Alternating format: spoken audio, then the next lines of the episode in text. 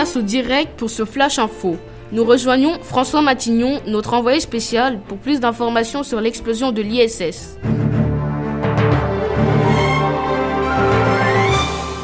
Effectivement, Raphaël, nous pouvons observer cette explosion et son évolution depuis le CNES, le Centre national d'études spatiales. Nous allons pouvoir en savoir plus grâce à ce scientifique expert en astronomie, Philippe Missigour. Bonjour Philippe, pouvez-vous nous éclairer sur cette explosion? Bonjour François. Comme vous le disiez, l'ISS a explosé en fin d'après-midi. En effet, nous ne maîtrisons pas encore assez l'astronomie et l'espace est si vaste. Revenons au vif du sujet, Philippe. Quelle est la cause de ce drame?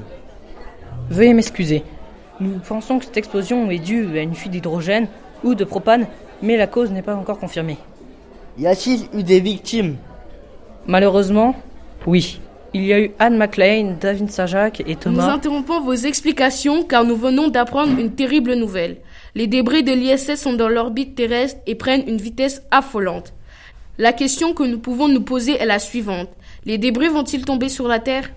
Effectivement, il y a une probabilité que les débris tombent sur la surface de la Terre. Y a-t-il un risque pour l'humanité? Tout dépend de la taille des débris. Si nous avons affaire à une multitude de petits débris, ceux-ci seront désintégrés dans l'atmosphère. Mais si nous avons affaire à de gros débris, eux ne pourront pas se désintégrer. Ensuite, tout dépend de l'endroit où les débris tomberont. Comment ça? Je m'explique. Si les débris tombent dans un océan ou une mer, les débris provoqueront un tsunami et feront des ravages aux côtes maritimes. Dans ce cas, nous aurions le temps de nous mettre en sécurité si les moyens mis en place par l'État sont appliqués. Là où il y aurait un vrai problème, ce serait si les débris atterrissent sur une métropole, dans un désert ou pire encore, sur une centrale nucléaire. Et qu'est-ce que ça engendrerait? Un tsunami dans le meilleur des cas. Ou sinon, des tempêtes, des tornades, des nuages de cendres ou de sable, de la radioactivité, une ère glaciaire. Et j'abrège pour ne citer que les plus connus. Nous venons d'avoir les premières images satellites et les débris semblent plus gros que prévu. Ils s'approchent dangereusement de la Terre. En effet, Raphaël, je me trouve dans les Alpes, dans le village des Contamines, pour vous décrire ce que je vois. Les débris viennent d'entrer dans l'atmosphère et ils laissent une traînée verte sûrement due à une réaction chimique. À côté de moi se trouve un habitant du village qui veut bien témoigner.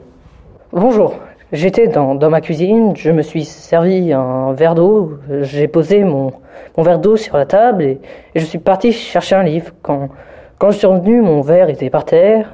Ensuite, les lumières ont commencé à s'éteindre toutes seules.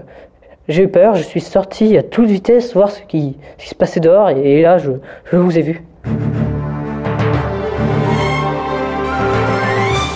Nous avons l'obligation de couper ce flash info pour vous dicter les moyens mis en place par le gouvernement.